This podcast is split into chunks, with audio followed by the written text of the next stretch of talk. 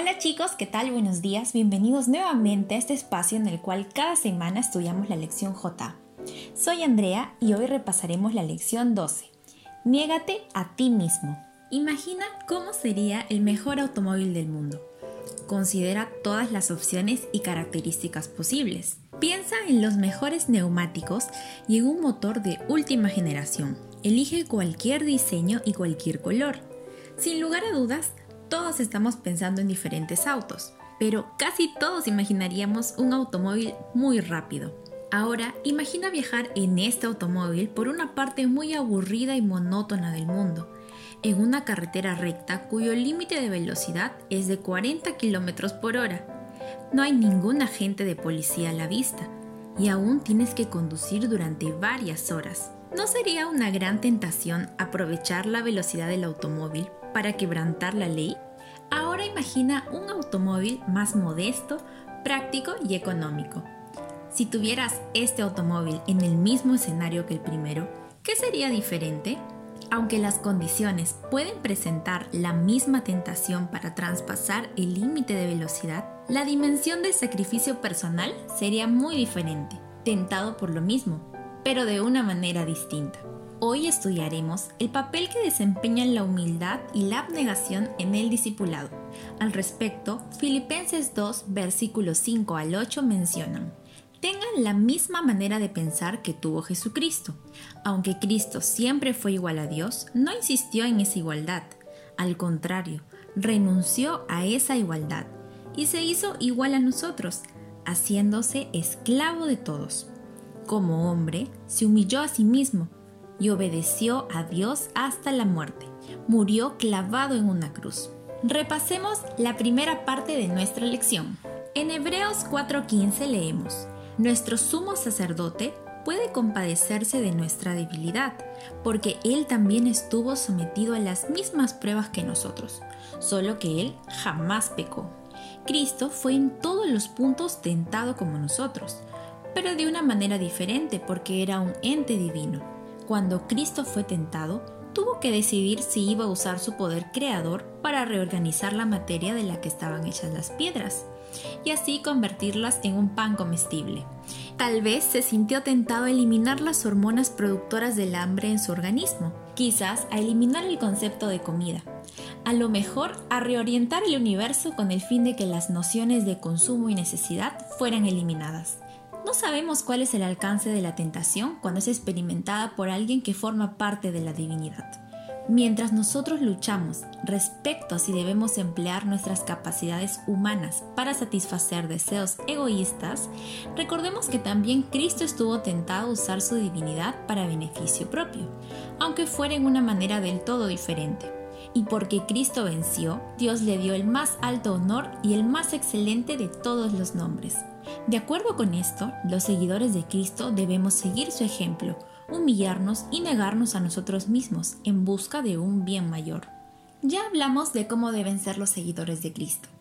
Ahora estudiaremos cómo no ser un discípulo de Cristo.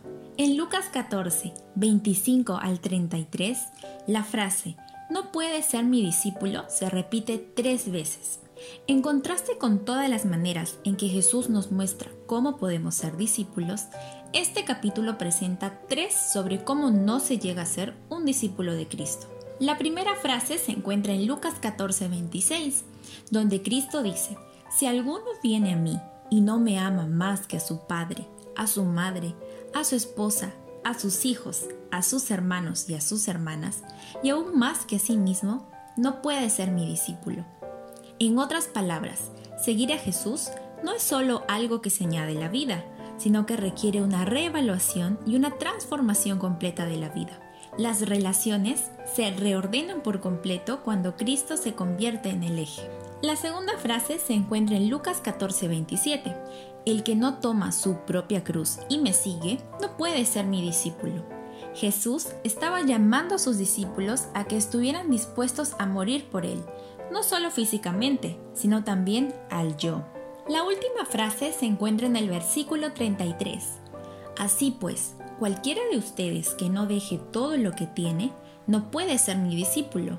Esto completa el llamado radical de Cristo al discipulado. Él demanda el sometimiento de todas tus relaciones, de toda tu vida, así como todo lo que tienes.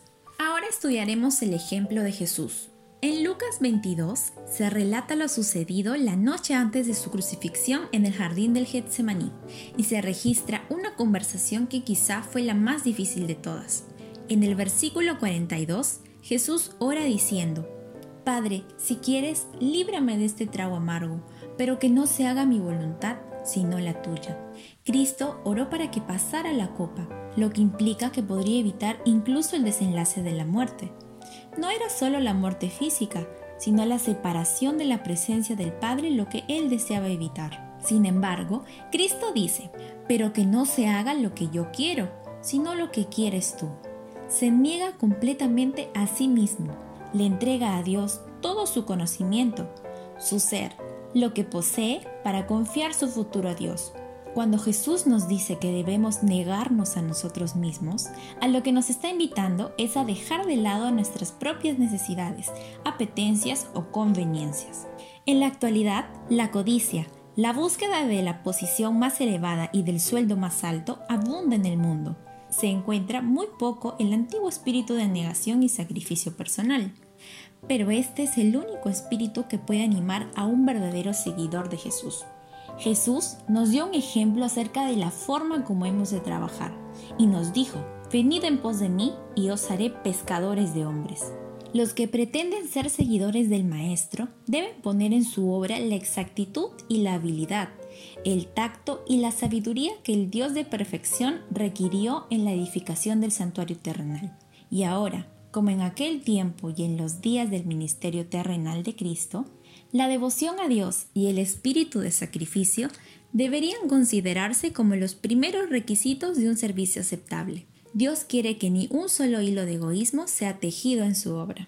Cuando se trata de discipulado, de desarrollo espiritual, de evangelismo, de testificar o de ser mentores, hay elementos que en nuestro corazón egoísta naturalmente rechazará. Sin embargo, no estamos llamados a morir por la humanidad como lo hizo Cristo, sino a negarnos a nosotros mismos para participar en la proclamación de aquel hombre que murió por ti, por mí y por todos los seres humanos, y que hoy nos llama a que nos unamos a su obra. Hemos llegado ya al fin del repaso de la lección JA. Recuerda que te esperamos la próxima semana para estudiar la última lección del trimestre. Que pases una bendecida semana.